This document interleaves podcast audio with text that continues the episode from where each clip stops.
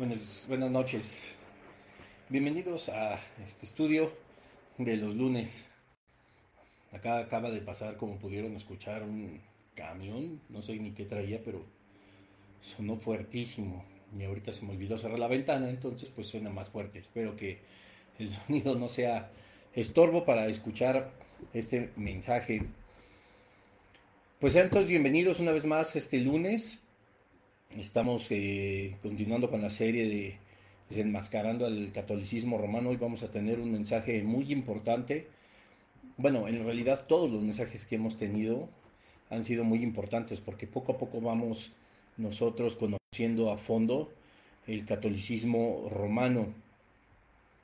Y la intención, por supuesto, de conocer el catolicismo romano, pues es saber evidentemente si lo que nosotros estamos profesando, o aquellas personas que, que, tienen, que son católicos, pues algo que verdaderamente va a repercutir en la eternidad. Y aunque pues sí, hay dos repercusiones eternas, la vida y la condenación, pues nosotros estamos conociendo la palabra de Dios y verificando cada una de las doctrinas de la Iglesia Católica para ver qué tanto está eh, pues fundamentada en la escritura. Hemos dicho todo el tiempo que por encima de Dios nadie y por encima de la Biblia pues nada. Así que pues como lo vimos desde el episodio número uno, este es el número siete, pues estamos analizando em, que la Biblia es algo que no se olvida por completo en la Iglesia Católica, pero que tampoco se sigue al pie de la letra.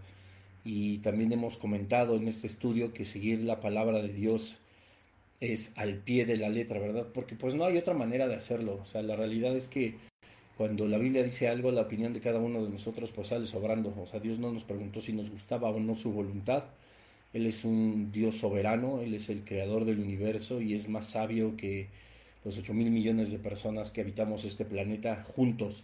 Entonces no podemos encontrar un despropósito en su voluntad, no podemos encontrar un error, no podemos pensar que tenemos una mejor opinión o que podríamos solucionar o hacer mejor las cosas, puesto que, pues repito, la sabiduría de todo el mundo no se compara con la majestuosidad de Dios. Así que, pues es importante que conozcamos dentro del mundo de las religiones lo que está con fundamento en lo que Dios quiere, en lo que Dios pide, en lo que Dios es, y no en un supongo, en un creo, en un, eh, pues yo considero o a mí me acomoda, porque pues también hemos visto, ¿verdad?, que la palabra de Dios y el Espíritu Santo tienen como función confrontarnos a nuestra realidad, pero con el único propósito de llevarnos a los pies de Jesucristo, agradecidos, Él nos busca, por supuesto, con lazos de amor, eh, aunque es un Dios, por supuesto, también que eh, pues demanda obediencia, demanda santidad, y no es algo por lo que nos deberíamos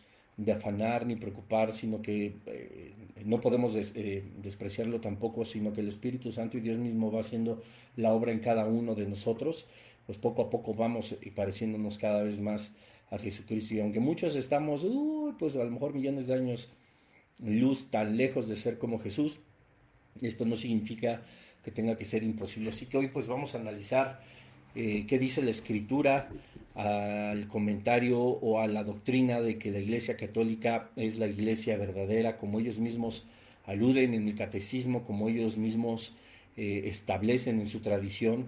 Te recuerdo, el catecismo es un libro de más de 2.000 artículos que fueron escritos por el magisterio católico, las autoridades espirituales o eclesiásticas, pero no es inspirado por el Espíritu Santo como la Biblia y es lamentable que lo que sí es de Dios, lo que sí es inspirado por el Espíritu Santo, pues no se tome en cuenta, sino solamente la tradición. Y hoy pues vamos a ver qué dice el catecismo, pero también de forma más importante, qué dice la palabra de Dios, puesto que ahí es donde nosotros vamos a pesar si lo que estamos practicando como católicos es correcto o no, o los que están practicando, porque tampoco quiero que esto salga de contexto. Así que pues vamos a orar, cierra tus ojos, Padre, en el nombre de Jesús te damos gracias por un lunes más, por esta noche. Ayúdanos a entender a través de tu palabra y solo a través de tu palabra, Señor, cuál es tu voluntad, cuál es la verdad de las cosas, cuál es la verdad de una iglesia, cuál es la verdad de una vida espiritual sana, de una vida espiritual santa. Dios, que tú puedas eh, poner en nuestro corazón, en nuestra mente, en nuestros oídos, tu verdad, eh, que sea tu voz, Señor, a través de mí, hablando Dios, todo estorbo que pueda haber en, en este estudio, en este episodio, Señor, todo estorbo que quiera traer o todo espíritu que quiera traer distracción, Señor, o negación, Padre, o que trate de ensordecer los oídos espirituales de aquellos que ven este episodio, Señor, pues fueran eh, eh, reprendidos, Señor, por el poder de tu palabra, Padre, por tu presencia, Señor, y que puedas traer libertad a cada uno de los que estamos estudiando esta, esta, esta serie, Señor que tiene como fin último pues acercar a cada persona la verdad sin cambiar siquiera de religión, sino más bien conocerte como eres verdaderamente y que podamos entender que amarte, seguirte, obedecerte es como tú nos lo has indicado y no como a lo mejor por conveniencia pues nosotros podemos intentar hacer. Enséñanos, Padre, a través de tu palabra y que sea tu Espíritu Santo guiándonos en el nombre de Jesús. Amén. Y bueno, pues eh, como hemos dicho desde el principio de, de esta serie, cuando nos referimos al término al bíblico de la iglesia, pues siempre eh, nosotros nos vamos a estar refiriendo en el sentido de, de, conocer la voluntad de Dios y conocer la voluntad pues, de la iglesia católica, eh, justamente al catolicismo, pero debemos entender que la verdadera iglesia no es el catolicismo, sino la de Jesucristo. Cuando la Biblia, no el episodios, los episodios que hemos estado hablando, no el catolicismo, eh, cuando la Biblia se refiere a la iglesia, siempre se va a referir a los que creemos en Jesucristo como nuestro Señor y Salvador, para poder recibir salvación, ¿verdad? Nosotros debemos de entender que la iglesia de Jesucristo nace después de la resurrección de Cristo, eh, por supuesto que hay quienes eh, eh, ven, ¿verdad? Son testigos de su pasión, de su muerte y de su resurrección. Y es donde empieza a nacer verdaderamente la iglesia en la ascensión de nuestro Señor Jesucristo al reino de los cielos. Entonces todos los que hemos estado en Cristo desde ese momento hasta esta hora y en los próximos minutos y hasta que el Señor Jesucristo vuelva por su iglesia, es decir, la iglesia de Jesucristo, eso es a lo que se va a denominar la iglesia. Las personas que no murieron en, estos dos mil años, ¿verdad? que llevamos como la iglesia de Jesucristo, quienes pero sí creían en el Señor, los que habrán también de morir después del arrebatamiento en la segunda venida de Cristo, que también creen en el Señor, no son llamados la iglesia. La iglesia nos enseña la Biblia que es solamente desde la pasión, muerte y resurrección de Jesucristo hasta, que el, hasta el día en que suceda el, el arrebatamiento. Y con esta iglesia, que somos nosotros, por supuesto, es donde se celebrarán o con quien se celebrarán las bodas del Cordero. ¿Verdad? Todos los que murieron antes de Cristo y todos los que morirán después de su segunda venida, después del arrebatamiento, pero que son de Jesucristo, ya no son considerados como la iglesia de Cristo, pero sí son salvos. ¿verdad? Ya en su momento tocaremos el tema de la salvación de acuerdo a la Iglesia Católica y de acuerdo a la Biblia, que es un tema que va a estar impresionante. Pero solamente por refiriéndonos, por supuesto, en estos episodios, cuando hablamos de la Iglesia Católica, pues no nos estamos refiriendo a la Iglesia de Jesucristo. Aunque como vamos a analizar, ellos determinan que la Iglesia Católica es la Iglesia verdadera, no es correcto a la luz de la palabra de Dios. Primera de Corintios 1.2 dice a la iglesia de Dios, cuando está saludando el apóstol Pablo, ¿verdad? A la iglesia de Dios que está en Corinto, ¿verdad? A los santificados en quién? En Cristo Jesús, llamados santos. Ya veremos lo de los santos que se va a poner. Llamados santos, de toda la iglesia de Jesucristo somos santos y santos para un católico es una cosa muy completamente diferente y, pues eh, eh, contraviene por supuesto a lo que está escrito en la palabra de Dios y mira este versículo cuántas cosas ya traen donde están equivocadas donde está equivocada la religión católica conforme a la escritura dice los llamados santos con todos los que en cualquier lugar invocan el nombre de nuestro Señor Jesucristo Señor de ellos y nuestro verdad habla aquí de todas las personas, no solo en Corinto, pero él está escribiendo una carta a la iglesia de Jesucristo, a los que creyeron en Jesucristo. Discúlpenme, pero no a los católicos, a la iglesia de Dios que está en Corinto. Uno, No dijo católico, dijo a los santificados en Cristo Jesús, llamados santos. Esto obedece a Juan 1.12, a Juan 14.6, a Juan 10.8, etcétera, Juan 3.16, etcétera, etcétera. Todos los que recibimos a Jesucristo como nuestro Señor y Salvador somos llamados santos, dice a los santificados. Nosotros ya somos santificados. El catolicismo no lo considera de esa manera. Por eso no está hablando Pablo a la iglesia católica. Dice, con todos los que en cualquier lugar invocan el nombre de nuestro Señor Jesucristo, Señor de ellos y nuestro. Ahora me podrás decir, Bruno, pues también nosotros los católicos creemos que Dios y Jesús es nuestro Señor. Sí, pero no es su único Dios, no es su único Señor, no lo consideran como su único Salvador, no han hecho ni cumplido lo que dice Juan 1.12, que a todos los que le reciben, a los que creen exclusivamente en el nombre de Jesucristo como su Dios y Salvador, les da la potestad de ser hechos, llamados y hechos hijos de Dios, no solo creación, sino ya hijos. A estos a los, es a los que se está refiriendo Pablo. Y en Efesios 5.25 que puedes estudiar en tu Biblia católica, yo no estoy inventando nada. Hemos estudiado estos seis capítulos anteriores más este con una Biblia católica en la mano. Tú lo puedes corroborar. Dice, dice Efesios 5:25, maridos, amad a vuestras mujeres, así como Cristo amó a quién? A la iglesia y se entregó a sí misma por ella. Él no estaba hablando de católicos, no estaba hablando de religiones, no estaba hablando de sectas, no estaba hablando de corrientes espirituales actuales, modernas, filosofías, etcétera, etcétera. Estaba hablando de la iglesia de Cristo. Cristo murió por su iglesia, no por la iglesia católica ni por cualquier otra religión. Lo hemos visto a lo largo de estos episodios. Es muy diferente lo que los cristianos eh, entendemos en la palabra de Dios y es en la palabra de Dios con una buena exégesis, con una buena hermenéutica, para entender que la iglesia de Jesucristo somos, como te decía en un inicio, los que después de Cristo, de su pasión, muerte y resurrección, estamos en Él y hasta que Él nos arrebate, ¿verdad?, de este lugar y hasta su segunda venida, somos nosotros la iglesia.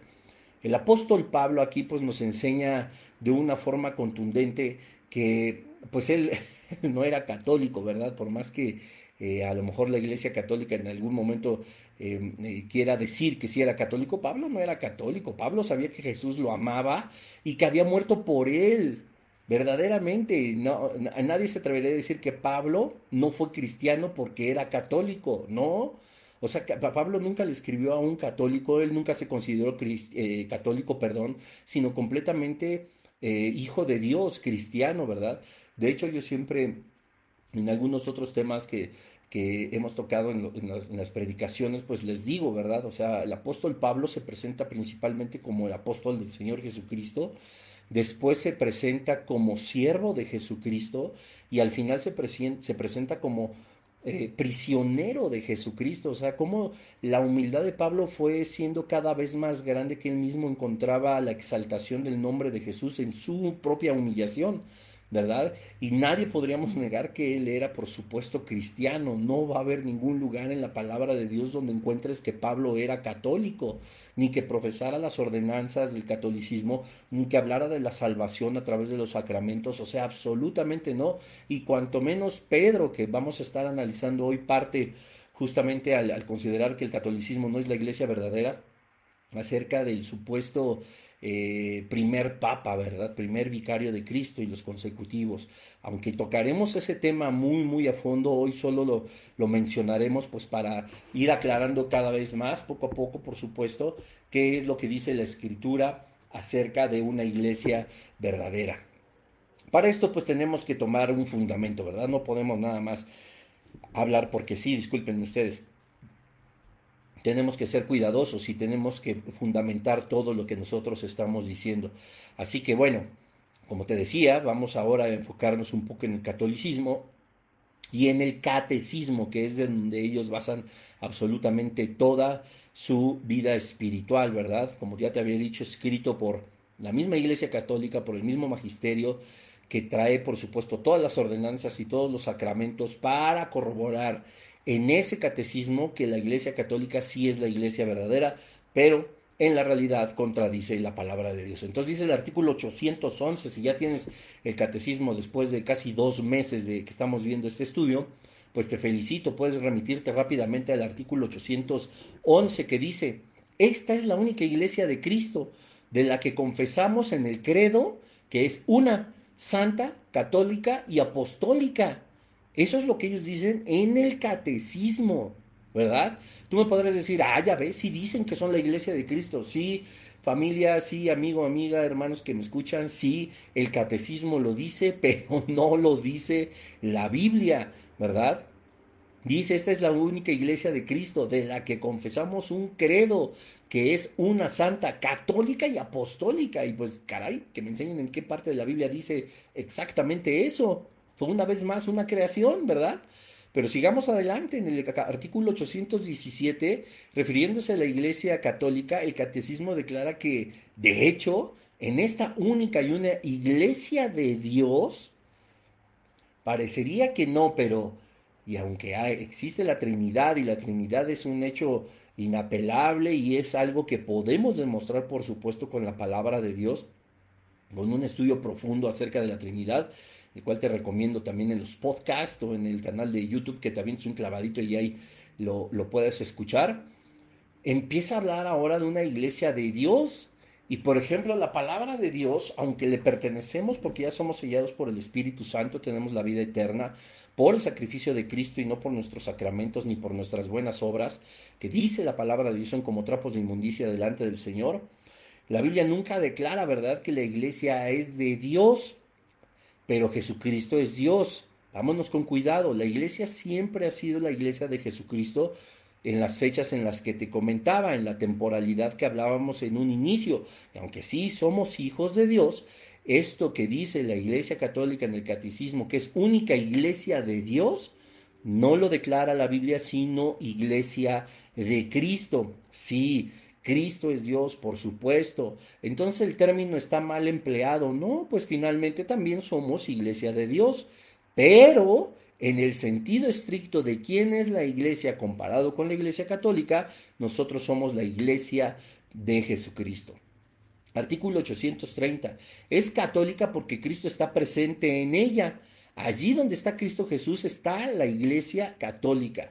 La Biblia no nos enseña eso porque, a ver, entonces todo el planeta, todo el planeta, entonces es católico, ¿verdad? Porque Dios es omnipresente, porque Cristo es, y el Espíritu Santo son Dios. Entonces, Dice la iglesia que Cristo está presente en ella. Allí donde está Cristo Jesús está la iglesia católica. Nosotros podemos tener comunión con el Padre inmediatamente. Él está sentado con nosotros eh, guiándonos en este estudio a ti para que lo escuches, ¿verdad?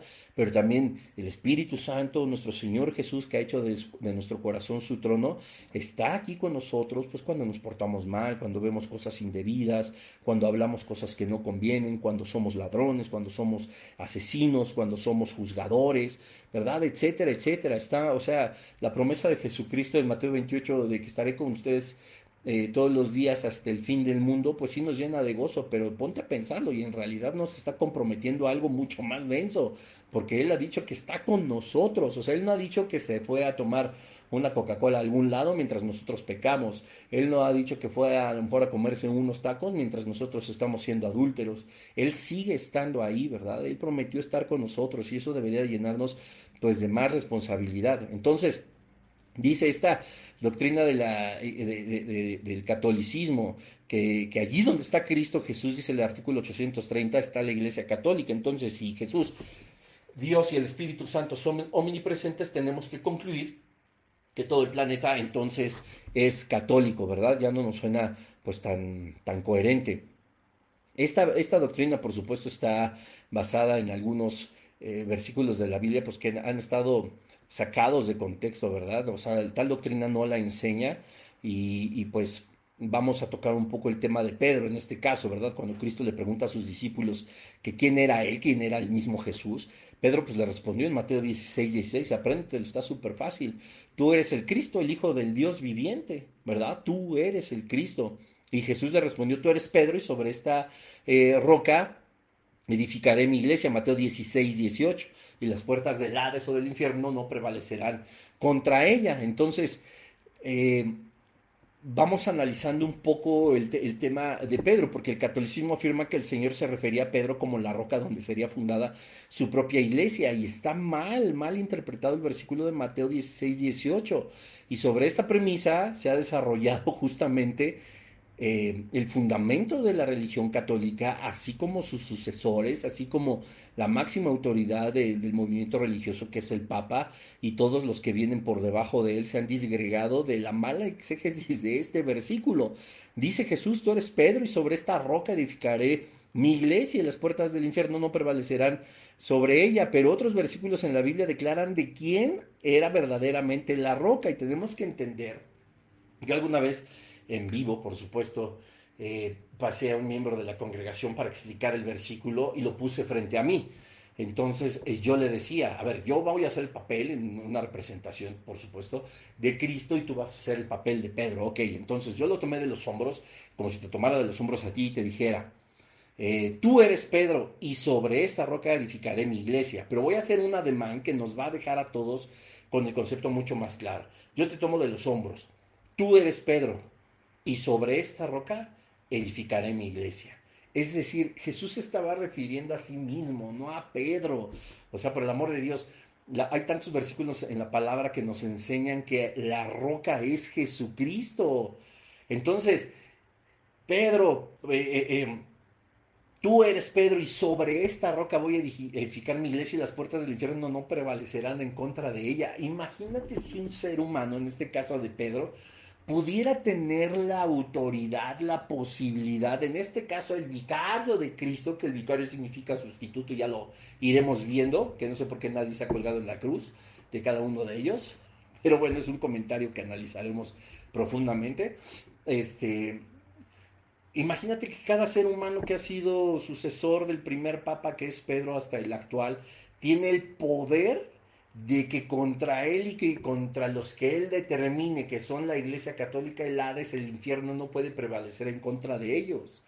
O sea, estaríamos hablando de un ser divino. Y aunque entiendo, lo vamos a analizar cuando toquemos el tema del Papa, aunque entiendo que, que, piensen que son santos, que son elegidos por Dios, que son los sustitutos de Cristo, que Cristo les, les, eh, les otorgó autoridad sobre las cosas como lo, hizo con Pedro y como los demás apóstoles, etcétera, etcétera. La Biblia en ningún momento habla nada acerca de eso, ¿verdad? Entonces el catolicismo afirma que, que, el Señor se refería a Pedro como el fundamento de donde, o más bien donde iban a fundamentar la iglesia y donde ellos, ustedes creen, los católicos, que está fundamentada. Pero no, la palabra de Dios habla, te repito, de que Jesucristo es la roca y puedes ir a 1 Corintios 10:4, pero donde Cristo donde el apóstol Pablo está hablando de Cristo porque dice, porque bebían de la roca espiritual que lo seguía y la roca era Pedro. Ah, no, perdón, la roca era Pablo. Ah, no, no, no, perdón, perdón. La roca era, no, dice la roca era Cristo y esa palabra roca que está en en Mateo 16, 18 y en Primera de Corintios 10, 4, tiene el mismo significado. Jesucristo no solamente es la roca, sino la piedra angular, y una piedra angular siempre va a tener que ser una roca. Y Efesios 2.20 dice exactamente lo mismo, edificado sobre el fundamento de los, de los apóstoles y los, y los profetas. Pero ¿qué dice? Siendo la principal piedra de ángulo, la roca, Jesucristo mismo.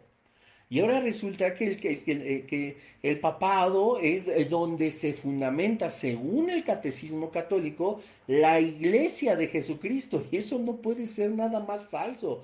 Pedro era, nunca fue divino, Pablo nunca fue divino, los papas que han sucedido por tradiciones y por escritos del catecismo a, a, Pedro tampoco han sido divinos, lo vamos a analizar, pero tenemos que entender, ¿no? Dice también el Salmo 118, 22, la piedra que desecharon los edificadores, esa misma piedra, esa misma roca de Mateo 16, 16, de Primera de Corintios 10, 4, de Efesios 2, 20, es Jesucristo, dice la piedra que desecharon los edificadores, ha venido a ser la cabeza del ángulo, dice Salmo 118, 22.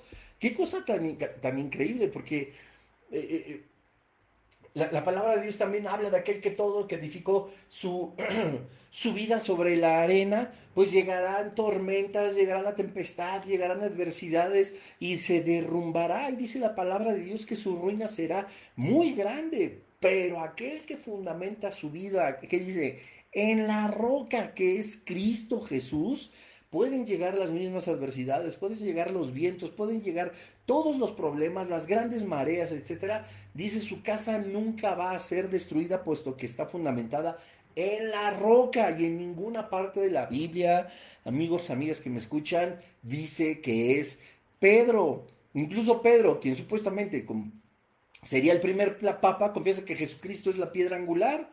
Si no me crees, ve al libro de los hechos, ¿verdad? En el capítulo 4 del 10 al 11 de tu Biblia, por supuesto. Dice, en el nombre de Jesús de Nazaret, este Jesús es la piedra reprobada por vosotros los edificadores, la cual ha venido a ser cabeza del ángulo. Primera de Pedro 2.7, la piedra que los edificadores desecharon ha venido a ser la cabeza del ángulo.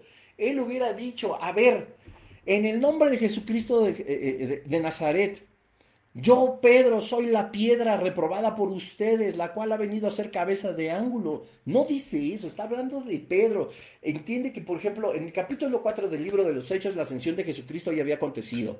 En la primera carta de Pedro, en el capítulo 2, versículo número 7, la piedra de la cabla, Pedro, por supuesto que Jesucristo ya no estaba en la tierra. Entonces, según la doctrina del catolicismo, Pedro, después de la ascensión de Jesucristo, se convierte en su vicario y se convierte en el primer papa.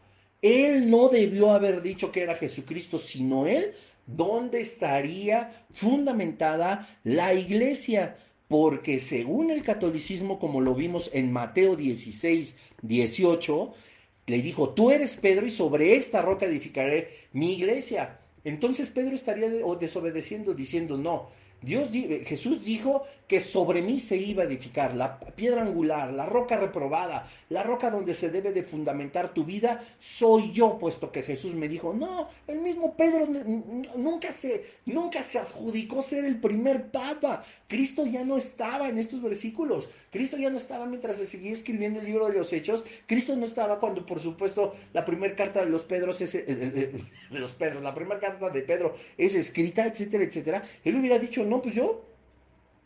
Y Pedro no es la primera, la, la, roca. Repito, Salmo, Salmo 18, 31, porque ¿quién es Dios sino solo Jehová? No puede ser nadie más, nadie más. ¿Y qué roca hay fuera de nuestro Dios? ¿Qué roca hay fuera? Aquí la pregunta es, fabulosa. ¿Qué roca hay fuera de nuestro Dios? Pedro, no, no, a ver, no, no, no. Salmo 18, 31, ¿por qué? ¿Quién es Dios sino solo quién? Jehová. Cristo, el Espíritu Santo. Ah, perfecto. Si eres católico y esto lo tienes muy claro, entonces responde la siguiente pregunta que dice el salmista. ¿Qué roca hay fuera de nuestro Dios? Pedro, no, volvemos a lo mismo. Deuteronomio 32, 3 y 4, porque el nombre de Jehová proclamaré Dios, Cristo y el Espíritu Santo. Es Dios. Engrandecer a la Trinidad, engrandecer a nuestro Dios. Él es la roca. Ay, no, es que es el Antiguo Testamento. Este, y Pedro todavía ni siquiera nacía, ni Cristo llegaba todavía a la tierra, ni se proclamaba así, este, Jesús diciéndole a Pedro que sería el primer papa. No, no hay otro. a lo mejor tú me puedes decir, pues sí, Cristo no nacía. Efectivamente, aún no nacía como hombre, pero existía como Dios. ¡Auch! ¿Verdad? Pon ahí en los comentarios, hashtag. Jesús, por supuesto, no había nacido como hombre, pero existía desde la eternidad como Dios. Por eso, justamente Deuteronomio, Dios dictándole esto a Moisés, pudo escribir, engrandecer a nuestro Dios. Él es la roca, no Peter. Salmo 62, 1, 2. En Dios solamente está callada mi alma. Sigue adelante. Y solamente es mi roca y mi salvación. ¿En qué lugar de la escritura, amigo, amiga católico que me escuchas, dice que Pedro es salvación? No hay. Él solamente es mi roca, Dios, Cristo. Nunca dice nada de otra persona. O sea, No lo hay. Salmos 18, 31 nos regresamos, porque ¿quién es Dios sino solo Jehová? ¿Quién más? Por supuesto que hay otros dioses, y dioses paganos, y dioses de los infiernos, y dioses de muchos, muchos dioses, muchos señores, y como siempre digo, muchos reyes. Pues Cristo es el rey de todos los reyes, el Señor de todos los señores, el Dios de todos los dioses. No hay otro como Él, en otro no hay salvación. Salmos 94, 22, mas Jehová me ha sido por refugio, y mi Dios por, por, roca, por la roca de mi confianza. Dijo Pedro, el papa, el sacerdote, mi pastor, el amigo. No, Dios, la roca, Cristo. Por eso, Tú eres Pedro y sobre esta roca edificaré mi iglesia y el Hades no tendrá nunca nada de fortaleza que, pueda, eh, eh, eh, estoy parafraseando, vencer a mi iglesia. ¿Qué poder humano podría en contra del reino de las tinieblas? El Hades no prevalecerá contra ella, el infierno no prevalecerá contra la iglesia. Está hablando de la iglesia de Jesucristo de su pasión, muerte y resurrección hasta el arrebatamiento, hasta la segunda venida hasta la, perdón, hasta la segunda venida, me equivoqué una vez más, hasta el arrebatamiento, no hasta la segunda venida, sino hasta el arrebatamiento, eso es la iglesia de Jesucristo. Y el Hades no prevalecerá en contra de nosotros. Nosotros no conoceremos el infierno. Hereje, uno no está hablando de que es salvo, se siente santo. Yo no lo digo, pues, pero enójate con el Señor. A mí el Señor me hizo una oferta que te hace hoy a ti en esta noche o a la hora o el día que estés escuchando o viendo este video, este, este episodio, este podcast. La oferta está ahí de Dios, buscando el corazón de cada ser humano, puesto que la Escritura dice que quiere Dios que todos procedamos a un arrepentimiento genuino, que aceptemos a Jesús como nuestro Señor y Salvador, que no hay necesidad de religiones, que solamente son puros intentos del ser humano por religarnos una vez más a Dios, y Cristo hizo el sacrificio perfecto para poder hacer de dos pueblos uno solo al rasgar el velo con su muerte. Y es importante que podamos entender que la iglesia católica no es la iglesia verdadera, la iglesia verdadera es la iglesia de Cristo, no es la iglesia de Dios como la pueden denominar, no es la iglesia de todos los santos eh, del séptimo día, no es la iglesia católica, no. O sea, la iglesia, el término iglesia son los miembros pertenecientes al cuerpo de Cristo, aquellos que han entendido, aceptado y puesto por práctica en su vida Juan 1.12. Juan 14, 6 y todos los versículos que hemos hablado durante estos siete episodios. Nunca dice que es Pedro. ¿Quién es la cabeza? Él ni Pedro lo decía, pero dice la Iglesia Católica en el Catecismo en el artículo 816. La única iglesia de Cristo, nuestro Salvador, escucha, ¿eh? Después de su resurrección la entregó a Pedro para que la pastoreara por fin. No fue en su, no fue en su en Mateo 16, 18, no fue cuando estaba frente a él, digo, tú eres Pedro, tú eres Pedro y sobre esta roca edificaré mi... Cristo estaba apenas viviendo su pasión, no había sido aprendido, no había sido juzgado siete veces, no había sido golpeado, humillado, sobajado, no había sido crucificado, no había sido sepultado, no había resucitado.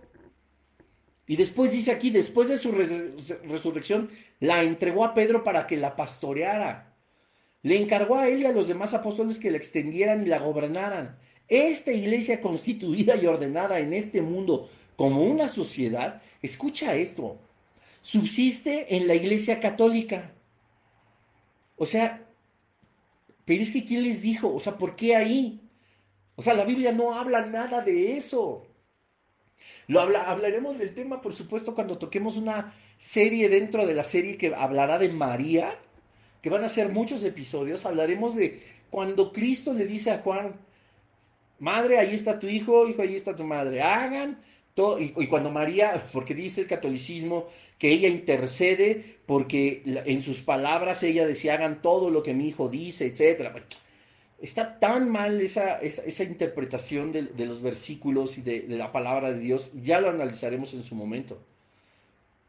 Pero este, este, el magisterio, este, como lo hemos denominado, el magisterio eclesiástico, las autoridades católicas que escribieron este catecismo, evidentemente bajo su conveniencia y para poder seguir adelante con esta religión, no con la Biblia que han desechado, por supuesto, por mucho que la lean los domingos, en serio, lo digo con todo respeto, leerla no es solo eso, o sea, no hay entendimiento espiritual. Pero dice que la iglesia está católica, está constituida y ordenada en este mundo como una sociedad, la iglesia de Cristo, primero como una sociedad. Subsiste en la iglesia católica, o sea, fuera de ella cualquier organización espiritual, pues no tiene sentido, ¿verdad? Pues, ¿Qué crees? La Biblia habla y dice todo lo demás. Todo evangelio diferente al que está establecido en su palabra sea anatema. Aún si nosotros mismos, decía el apóstol, o un ángel escucha bien, o un ángel del cielo desciende y les predica un evangelio diferente a este, sea anatema. Usted júzguelo. Subsiste la Iglesia Católica gobernada por el sucesor de Pedro y por los obispos en comunión con él. Ah, canijo. Pues sí, vamos a dar un crédito. La Iglesia Católica, por supuesto que está gobernada por el sucesor de Pedro, y por los obispos en comunión con él y, como, y, así una, unas jerarquizaciones increíblemente extensas, etcétera, pero por supuesto que el sucesor de Pedro, que es el Papa, es el gobernador de la Iglesia Católica, pero ¿qué crees? No es el gobernador de la Iglesia de Cristo. La Biblia sostiene que Jesucristo es la cabeza de su iglesia, no de la Iglesia Católica. Ni Pedro o sus sucesores. Pedro, te repito, ni siquiera dijo, yo soy. No, hombre, él hablaba de Jesucristo, siendo siempre la cabeza. Y con esto termino. Yo sé que se nos fue rápido eh, eh, el, tema, pero eh, es, muy interesante. Bueno, pues vamos, vamos por partes, ¿no? no me quiero adelantar. Colosenses 1.18, busca tu Biblia, por favor, léelo. Y habla de Jesucristo. Y Él es la cabeza del cuerpo que es la iglesia. Ah, ya no me cuadró. El cuerpo que es la iglesia. No. Entonces, ya no me quedó porque yo leí en el catecismo que de donde, que donde estuviera Jesucristo, allí, estuviera, allí estaba la iglesia católica. Y entonces tendríamos que concluir que como Cristo es omnipresente, todo mundo somos de la Iglesia Católica. Y entonces también tendríamos que concluir que lo que está diciendo Colosenses 1.18 está equivocado, pues habla de Jesús como cabeza de todo, pero el catecismo me dice que no, que es Pedro y sus sucesores, además de los obispos, quienes son la cabeza. Y Él es la cabeza del cuerpo que es la iglesia. Él es el principio. Punto el primogénito de entre los muertos, para que en todo tenga la preeminencia, en todo, donde dice que, que tiene preeminencia en todo, pero ahorita el Papa Francisco es la preeminencia en la Iglesia Católica. Ni en eso, si fuera su iglesia, tendría potestad cualquier ser humano, sino solo Cristo. Efesios 1:22. Y sometió todas las cosas debajo de sus pies. Y lo dio, y Dios está hablando de Cristo, y lo dio por cabeza sobre todas las cosas a la iglesia. Ah, ¿no?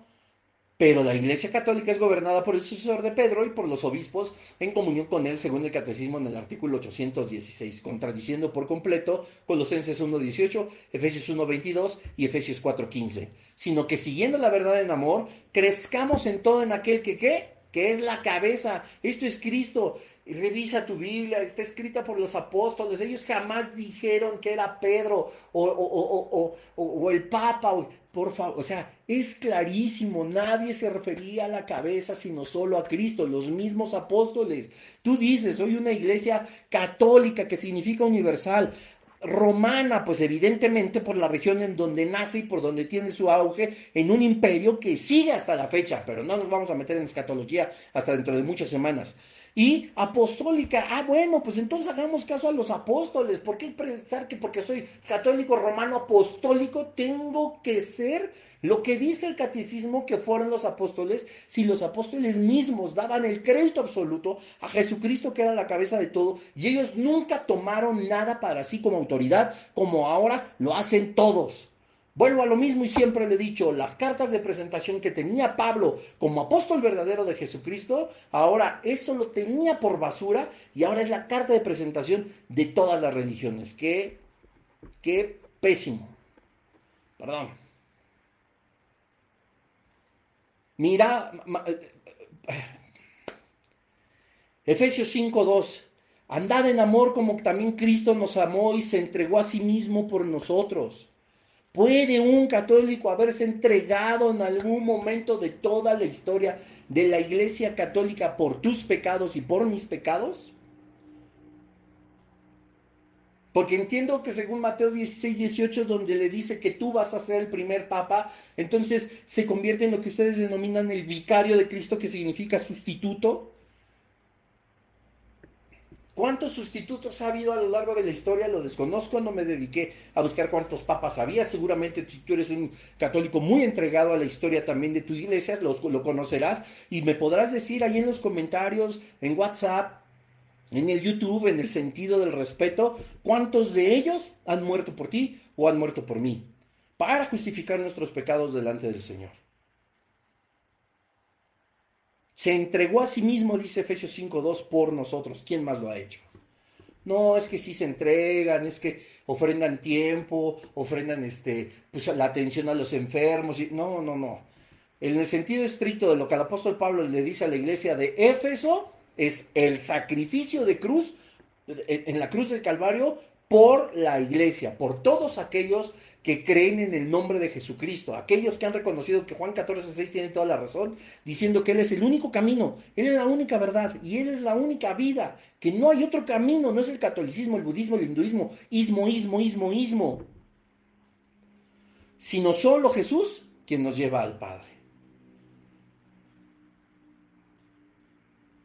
Dice el artículo 818, justificados por la fe en el bautismo, error, lo veremos en el bautismo, se han incorporado a Cristo, error, así no se incorpora uno al cuerpo de Cristo. Por tanto, con todo derecho, se honran con el nombre de cristianos y son reconocidos con razón por los hijos de la Iglesia Católica como hermanos en el Señor. Error. Contradice por completo a Juan 1.12. Hay una, una, una indicación tan puntual y única, que es el método único de salvación y la única forma en la que nosotros seamos hechos hijos de Dios. Juan 1.12, léelo en el idioma que quieras, en la Biblia que quieras. El artículo 818 está hablando una cosa completamente diferente.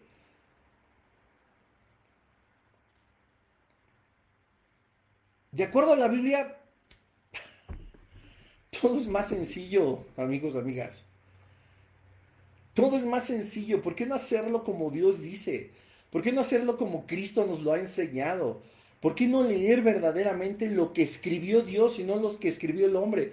Yo no te voy a decir si lo hicieron con mala intención, con buena intención. Yo no lo sé, pero está, existe, tiene siglos, hay mentiras tras mentiras y no han dejado ver la verdad. La verdad se encuentra en la palabra de Dios, no en un catecismo escrito a conveniencia, para controlar, para cobrar, para enriquecerse. Y aunque me puedas hablar ahorita de la unidad del sacerdote de tu parroquia, yo no dudo que haya católicos eh, sinceramente equivocados, que amen a Dios con todo su corazón.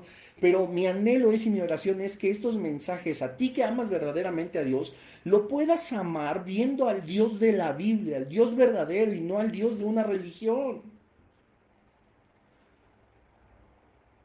En Efesios 1.6 nos dice, la alabanza es para su gloria, la gloria de su gracia con la cual Cristo nos hizo aceptos delante de Dios. No son todos los argumentos católicos, no son todas las liturgias, lo dimos muy al principio de esta serie. Échate un clavado en el, cómo inicia el libro de Isaías y Dios mismo está harto de liturgias, de, de sacrificios, de falsos arrepentimientos, de falsas confesiones de pecado, de todo eso, cuando lo que Él quiere es que te acerques con el corazón como lo tienes, puesto que Él lo va a restaurar, Él lo va a recibir. Hay una sola forma de no llegar a la condenación eterna, sino a la vida eterna, y es a través de Jesucristo. No es una religión, no es algo que nos, nos tenga que poner como el pie en el cuello el Señor. El Señor, la verdad es que te hace una oferta. Y está en cada uno de nosotros rechazarla o aceptarla. ¿Y por qué no darnos la oportunidad de conocer verdaderamente qué está sucediendo en mi vida espiritual. Y el mejor parámetro, te lo puedo asegurar, no es ningún ser humano, por muy papa que tú lo consideres, por muy gurú que tú lo consideres, también en la iglesia evangélica cristiana, por muy pastor que tú lo consideres, no. Ve a la Biblia, ora directamente a Dios, habla con Él, habla con Cristo, dile que haga de tu corazón su trono, Pídele que te perdone de tus pecados. Dile que tú quieres ser guiado por Él. Se los he dicho en algunos otros estudios, ahora que estuvimos por la misericordia de Dios en Colombia, les decía a nuestros hermanos de Colombia, a ver si yo estoy aquí y tú quieres una consejería, pero también está Cristo a mi lado y también te puede dar consejería, ¿a quién acudes? A mí no. Ni yo acudiría a mí mismo, ¿verdad? Yo acudiría a Cristo porque Él es el todo, Él es Jesús. Lo mismo puedes hacer ahora. La religión católica no es la religión que, te va a salvar, no es la religión que te va a llevar al Padre, no es la religión en la, en la que puedes hablarle de cachetito a Dios y decirle Diosito. No, estamos hablando de que la iglesia de Jesucristo, el cuerpo de Jesucristo, está formando parte de un imperio, de un reino divino, celestial, poderoso, que librará una batalla en el final de los tiempos en el Armagedón contra el reino de las tinieblas. Y aunque en la Biblia está establecido, por supuesto, la victoria de Cristo y de todos nosotros, sus santos, nosotros debemos de entender la magnitud de una vida espiritual que va más allá de seguir una liturgia dominguera, dominical, de hablar van las repeticiones como lo dijo Jesucristo, y de decir que por su palabrería van a ser escuchados por Dios. Y te repito, discúlpame la palabra palabrería, yo no la dije, la dijo Cristo.